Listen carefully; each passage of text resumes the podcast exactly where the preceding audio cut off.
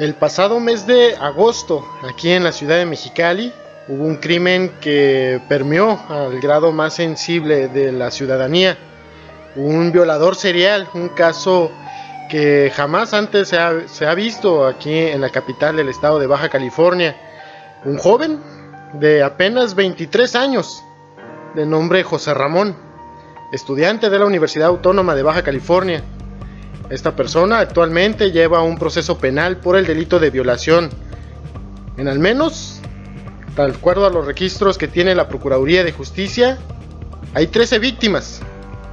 Solamente dos han podido ser judicializados. Esto quiere decir que solamente dos jóvenes presentaron los testimonios suficientes para llevar ante la justicia a José Ramón, de 23 años, el violador serial de Mexicali. Esta es la historia con la cual vamos a iniciar este podcast, este proyecto de investigación policíaca que realizamos Eric Reinaga, que está aquí con nosotros. Bienvenido, Eric, y gracias por participar en esto. No, ya sabes, Galindo, aquí estamos. Miguel, Miguelón, para pues, lo que se necesite. Vamos a darle. Y su servidor, Miguel, Miguel Galindo. Ambos reporteros de la fuente policíaca de seguridad y justicia aquí en Mexicali, Baja California. Con este proyecto le planteamos dar un vistazo más profundo a la serie de crímenes que históricamente se han registrado aquí en esta ciudad. Crímenes bastante fuertes para una ciudad tan pequeña. Claro que sí. Este, pues como, como lo mencionaste, es un eh, de los casos que más eh, motivó, bueno, movió a los demás, a los grupos de mujeres por ser, como se dice, ¿no? De los más vulnerables, vulnerables, disculpe, eh, pidiendo solución a los casos a través de redes sociales. Era muy, muy comentada la nota, hasta se llegó a difundir eh, fotos, eh, obviamente que no fueron eh, entregadas por la, por, la, fiscalía, por la fiscalía, exactamente. pues igual, o sea, por un momento tú sabes, tanto como yo, que ese tipo de cosas pueden llevar a un desfavorable proceso. Pero igual, este caso de José Ramón, es joven de tan solo 23 años, y que pues aparentemente a lo que estaba, a lo que se dice, a lo que vimos en las audiencias, eh, pues, se burlaba, ¿no? Se burlaba de, la situación, se burlaba por, por cosas que pues un poco más adelante contaremos, cosas que pues, con el fin de este, de este podcast es llevar no solamente lo que ocurrió, sino también comentar un poco más de lo que no se puede decir, pues, de lo que a lo mejor estamos eh, no, no moralmente, ¿no? Pero de lo que se nos permite. Y es que en muchas ocasiones y en muchísimas ocasiones hay temas tan escalofriantes como este violador serial y uno por la misma nota diaria o por la misma actividad del reportero que pues está al día, al pendiente de los hechos más relevantes, no hay muchas cosas que se quedan en la redacción. Y con esto lo que, como, estamos comentando, es poder investigar un poco más y que la gente tenga entendido pues de lo que fue, de lo quién es esta persona, eh, a qué se dedicaba. Y también pues el no digo, afortunadamente eh, que logró ser detenido porque a información de la fiscalía esta persona de haberse divulgado anteriormente alguno de los de estos casos fácil, hubiera sido muy, muy difícil la detención. Es lo que estaremos hablando un poco más adelante en relación a este eh, violador serial, José Ramón, uno de los, de los que nos comenta la autoridad, creo que el primero que se registra en Mexicali, tengo entendido, es lo que nos estaban comentando la autoridad. ¿Y quién es José Ramón, para ser precisos? Este joven, estudiante, eh, de la Facultad de Ciencias Políticas aquí de la, de la Universidad Autónoma de Baja California, eh, con un bastante gusto por las redes sociales. Al menos una vez que se da a conocer esta información, decenas de mujeres jóvenes habrían dado testimonio a, través a través de los comentarios en Facebook principalmente que este sujeto las contactaba, les mandaba mensajes o el clásico, hola, ¿cómo estás? Y, hola, ¿qué haces? Y te pega el novio. El ontas. El ontas. Este sujeto era su forma de tratar de contactar a futuras, a futuras víctimas.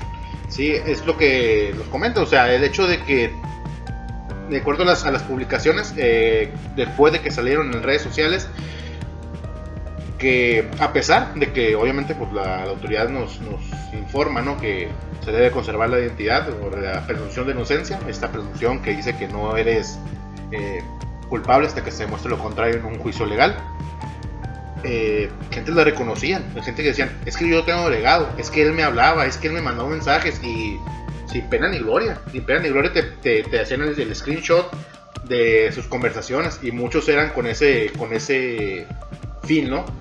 Eh, a lo mejor ligarlas, pero la información que eh, tenemos es de que nos prendió la Procuraduría es que ese era su modo de operar, hemos entendido, ese es su modo de operar para pues, llevar a cabo estos hechos, ¿no?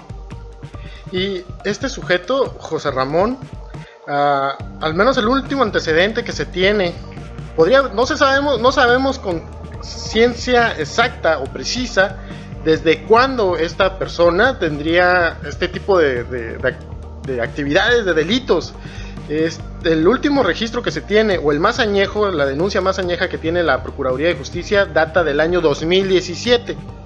Al menos durante esa fecha, José Ramón sostenía una conversación desde hace meses con una joven, la que sería su víctima, y él logra convencerla, de incluso desde hace tiempo salían, tenían citas, iban al cine, se le enviaba en lugares públicos, hasta una noche, él decide llevarla a casa de sus papás.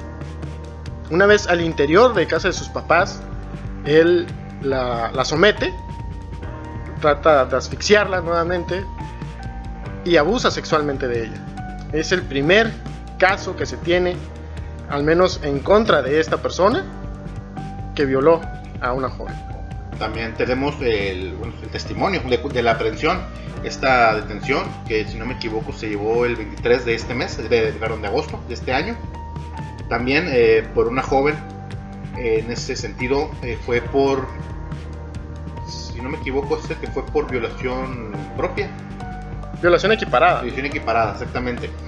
Que fue el pasado pasado 6 de junio, que fue en, esta, en uno de sus apartamentos, porque como mencionaste al principio Miguel, esta persona tenía de dos apartamentos en donde pues, llevaba a cabo sus eh, actos, actos ilegales. Este fue en un apartamento en Colonia Nuevo Amanecer, Nuevo Amanecer donde convenció a una joven en base a una fue una falsa entrevista de trabajo, una eh, sí, una, una, propuesta de trabajo, perdón, la cita y de igual forma eh, al estar en, junto con ella es que eh, la somete y procede a, realizar el acto inmoral, el acto del abuso sexual en contra de esta joven.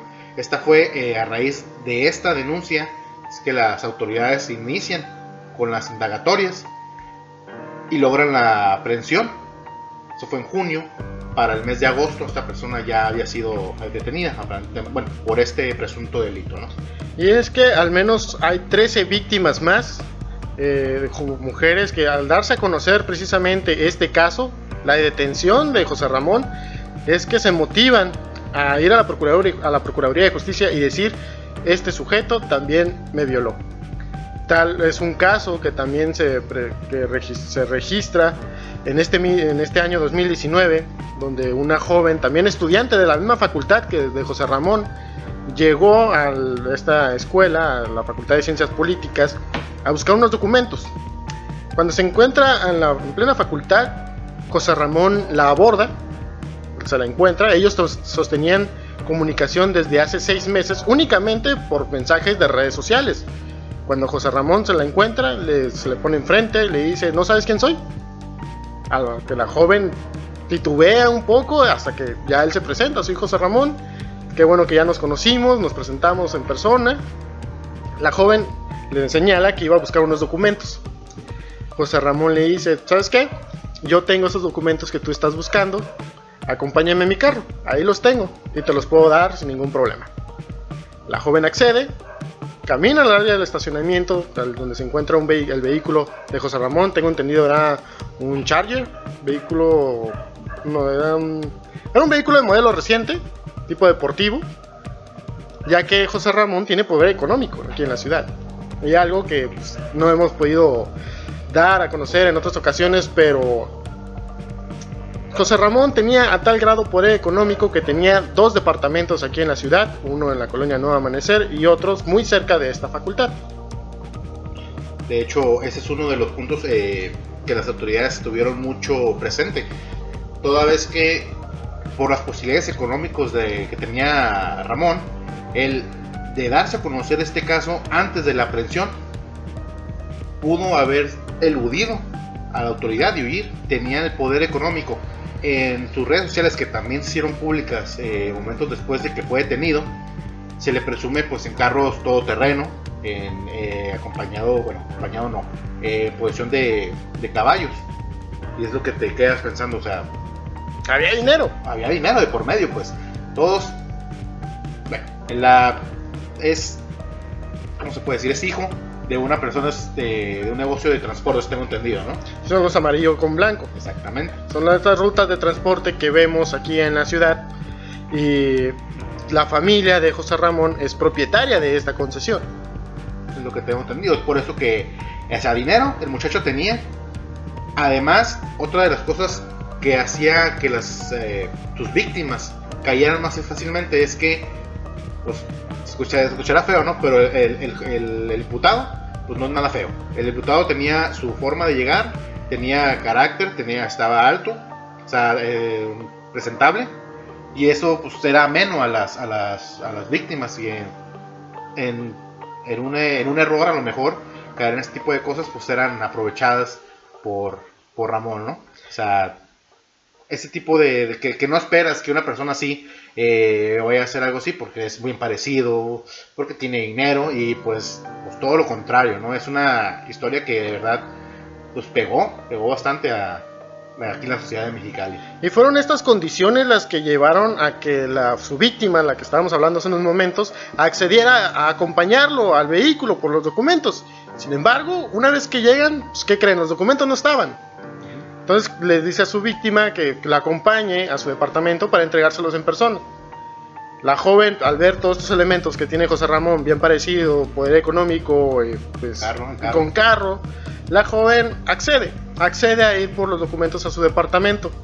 En el trayecto, la joven vuelve a, a titubear, se da cuenta de que algo podría estar pasando y decide bajarse.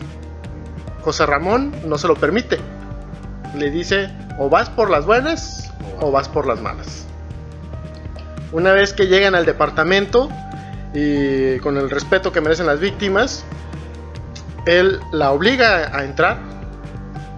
Es el departamento número 7 de esta unidad habitacional, ubicada sobre el Boulevard Benito Juárez, aquí en la ciudad. Y de momento no recuerdo la otra vialidad. Eh, ingresan, José Ramón arroja a la víctima a la cama, era un departamento pequeño. Del interior de uno de los burós toma un taser y toma también una conocida macana, que es la que usan los agentes de seguridad. Con estos dos elementos somete a la víctima, la toma a la fuerza, la pone boca abajo sobre la cama, la joven empieza a gritar desesperada, a patalear y José Ramón toma el celular de ella. Con el teléfono, José Ramón empieza a inspeccionar los elementos que ella tenía, fotografías, mensajes, todo lo que José Ramón pudiera usar en contra de ella, se lo reenvía a su teléfono. Con estos elementos, José Ramón la amenaza, dice que si no accede a tener relaciones con él, pues que va a difundir todo eso. Y era este, así esa forma era la intimidación. intimidación. Era su su, fuerte, su, forma de trabajar, o sea, era su, carta fuerte. También el, último hecho, el de, el de la el de la joven esta que fue eh, a la que le dijo, ¿no? Que, se, también que, quería que le vendiera un iPad, esta tablet, que eh, base al poder económico, vamos a decir, el poder económico de Ramón, no, no le bastó el hecho de que decirle, o sea, pagar el precio, sino como te pago más si me traes la tablet. A lo que él desconocía, porque iba esta, esta mujer, iba acompañada de su novio, llegan y le marca. O la, de las últimas, ese fue el delito de violación equiparada, donde no hubo, eh, no hubo eh, violación, sí, pero sí hubo tocamiento. Esa fue, la, esa fue una, de las, una de las víctimas. Llega la, lleva la, pues, la víctima, eh, acompañada con el, con el novio. En esta ocasión procede con lo mismo, o sea, incitándola, diciéndole que le va a pagar más si, si se metía a darle la iPad a, la- a su apartamento. Eh, tras negativas, las negativas es que accede esta, esta joven, sube y es algo que, que en esta audiencia fue algo peculiar que todos notamos, o sea, el hecho de que en un momento al estar eh, siendo ya agredida, esta joven marca al novio y le dice que todo está bien, que todo estaba bien, que no había problemas, que ahorita bajaba, siendo que en ese momento ya era agredida esta joven. Es algo que todos nos preguntamos, oye, pues si estás llamando por teléfono, estás en una situación de peligro y tu novio está abajo, pues inmediatamente puedes huir. No sabemos la situación que está viviendo, pero pues fue lo mismo, fue la agresión, la tocó y lo mismo, si no se dejaba, las fotos que tenía ya en su poder eh, eh, esta persona Ramón, las iba a hacer públicas, ¿no? En ese momento es que la, la joven, la víctima, escapa del lugar y sale corriendo, ¿no? Ese es, una, ese es otro, de los casos que ya afortunadamente fue judicializado y ya por los cuales se encuentra en un proceso eh, esta- este joven. José Ramón, al interior de este departamento número 7, y con la víctima sobre la cama, toma el taser, lo enciende es muy cerca de ella, la vuelve a tomar boca abajo y empieza a desnudarla. José Ramón, la víctima, perdón, empieza a patalear, golpea a José Ramón, ella cae al suelo y José Ramón con la fuerza que que la fuerza que eh, que es propia de una persona que mide 1,80 de estatura, la toma del cuello hacia la pared y la asfixia. Así debilitaba a sus víctimas para después someterlas y abusar de ellas. Lamentablemente en este caso sí se consuma la violación. Posterior a ello, José Ramón la me vuelve a amenazar, le dice si vas a denunciarme, tengo abogados, puedo defenderme, no me van a hacer nada y voy a difundir las cosas, las fotografías que ya tomé de ti. Posterior a ello, la joven se vuelve a vestir. José Ramón la regresa a la Facultad de Ciencias Políticas y después huye. La víctima, en un estado de shock, se va a trabajar. En el trabajo le cuenta a su amigo, a su mejor amigo o su compañero de confianza. Después se va a su casa. Aparentemente, tengo entendido este dato, a lo mejor me falta precisarlo, pero creo que todavía termina su jornada laboral hasta que llega a su casa, le cuenta a la hermana y la hermana a la mamá, y es así como se lleva a la denuncia. O sea, este panorama tan, tan escalofriante de que de tener un, una- un sujeto que es capaz de causar este tipo de daño, no una, y no dos, 13 veces en 13 ocasiones al menos. que se tienen registradas ahorita. Y es más el cinismo, a lo que tenemos entendido, y a lo que se vivió en esta audiencia, eh, donde estuvimos presentes, que durante eh, lo que pasaba, las declaratorias, la declaración de la víctima misma que declaró eh, en esta audiencia pasada, eh, Ramón solamente le preocupaba verse bien, se estaba peinando, se, estaba, se le mostraba una mueca burlona pues por la situación. Literalmente, coloquialmente, como decía aquí, estaba pitorreando el vato de la situación, o sea, pensando que sí puede salir, sí puede a lo mejor eludir la, la justicia. Sin embargo, pues es lo que tenemos que esperar todavía, ¿no? Ya que este caso todavía está En proceso. en proceso. El caso de corrupción, bueno, no de corrupción, afortunadamente ahorita no había corrupción, pero caso de dinero, caso de poder y caso de una persona que piensa que puede hacer lo que quiere y salirse con la suya. Eso es algo que es lo que más creo que estuvo asustado a la ciudadanía. Y este sujeto enfrenta hasta, hasta el día de hoy dos procesos penales por el delito de, de violación.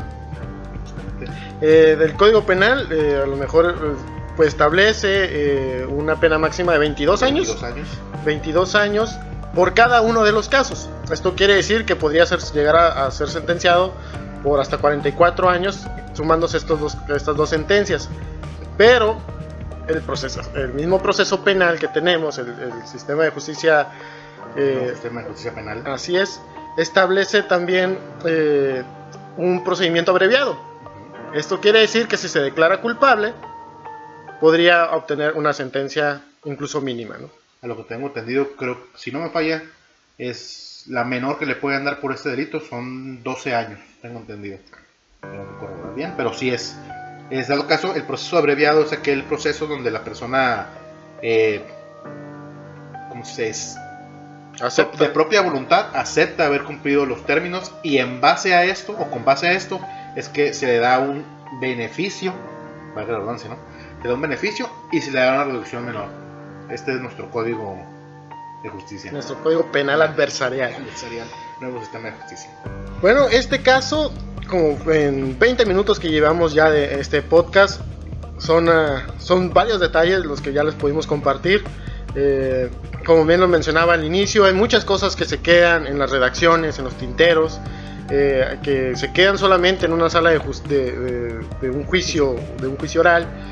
Eh, para eso es este, este podcast, este espacio de trabajo periodístico que les presentamos y que queremos seguir realizando con mucha frecuencia, porque hay muchísimos otros casos aquí en Mexicali que como este seguramente están ya marcados en la historia de la ciudad. Claro hay varios temas que la ciudadanía siempre quiere saber qué es lo que está pasando. Obviamente por la por la esta llamada ética, ética periodística, te limitas mucho a hablar o escribir o narrar por, por el que dirán, ¿no? por, por, lo que, por lo que a lo mejor puede alcanzar la editorial o el canal al que a la empresa a la que pertenece de noticias. Y es lo que buscamos, pues. Eso buscamos el hecho de que contarles o sea, la situación, eh, más allá de lo que pasa en una sala de audiencia, como dice mi compañero, mi amigo Miguel, o sea, más allá de lo que se lee, o sea, es, en este caso, pues narrar, en este caso de Ramón, pues, que no era un, sujeto normal, ¿no? Un sujeto que tenía dinero, tenía los medios suficientes para poder eludir la justicia. Pues esperemos que este eh, piloto de nuestro, podcast les haya gustado. Recuerden que siempre nos pueden contactar y dejarnos sus mensajes, incluso sus propuestas. Quizá hay algunos temas bastante sonados que hayan sido ya añejos aquí en Mexicali. Y con mucho gusto nos damos a la tarea de investigarlos. un poquito más. Y muchas gracias por escucharnos y darnos esta oportunidad de llegar a ustedes. Así es, recuerden eh, estar muy al pendientes de este trabajo periodístico, este es espacio de nombre El Crimen. Crimen. Eh, no recuerdo si lo dijimos al principio, pero así vamos a bautizar a este podcast. muchísimas gracias y nos vemos en la próxima.